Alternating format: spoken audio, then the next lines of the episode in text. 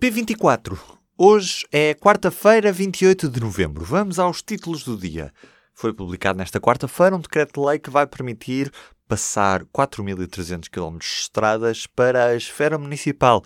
A transferência para os municípios vai incluir, por exemplo, estradas que estão dentro dos perímetros urbanos e que ainda estavam sob tutela da Infraestruturas de Portugal. A transferência tinha sido negociada no âmbito do pacote da descentralização, mas as câmaras podem recusar-se a ficar com as estradas. Já a proposta do PS para a redução do IVA das touradas dividiu a bancada socialista e foi recebida com toques de tourada no Parlamento. O deputado social-democrata Luís Campos Ferreira usou o telemóvel para meter a tocar a música tradicional dos espetáculos tauromáquicos, quando os deputados aprovavam a redução do IVA para as touradas. No final, a bancada do PS teve mais deputados com Carlos César, 43, contra os 40 que não queriam ver o IVA das touradas baixar para a taxa mínima.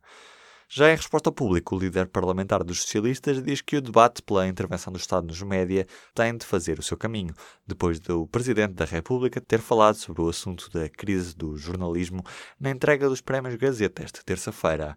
Carlos César realçou que já no próximo Orçamento de Estado o IVA das publicações digitais vai baixar para os 6%. Também nesta quarta-feira foi chumbada a descida da taxa máxima do IMI. PS contou com o apoio do PSD para chumbar a redução proposta pelo PCP e Bloco de Esquerda. Olhando para Lisboa e Porto, o transporte público ainda é para quem não tem alternativa.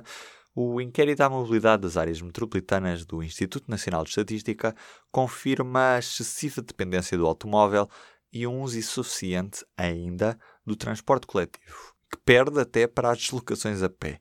Quase 68% das viagens no Porto e 59% dos trajetos efetuados na área metropolitana de Lisboa são de carro. Lá fora, o cientista chinês que modificou gêmeas geneticamente anunciou mais uma gravidez. He Jiankui foi criticado por parte da comunidade científica que considerou a experiência monstruosa, mas o cientista admite que poderá existir mais um bebê geneticamente modificado a caminho. No início desta semana, He Jiankui afirmou ter alterado os embriões de sete casais durante os tratamentos de fertilidade, com uma das gravidezes a ser bem sucedida, tendo alterado o ADN de futuras crianças para poderem ter a capacidade de resistência ao vírus da SIDA, mas parte da comunidade científica diz que esta experiência é antiética.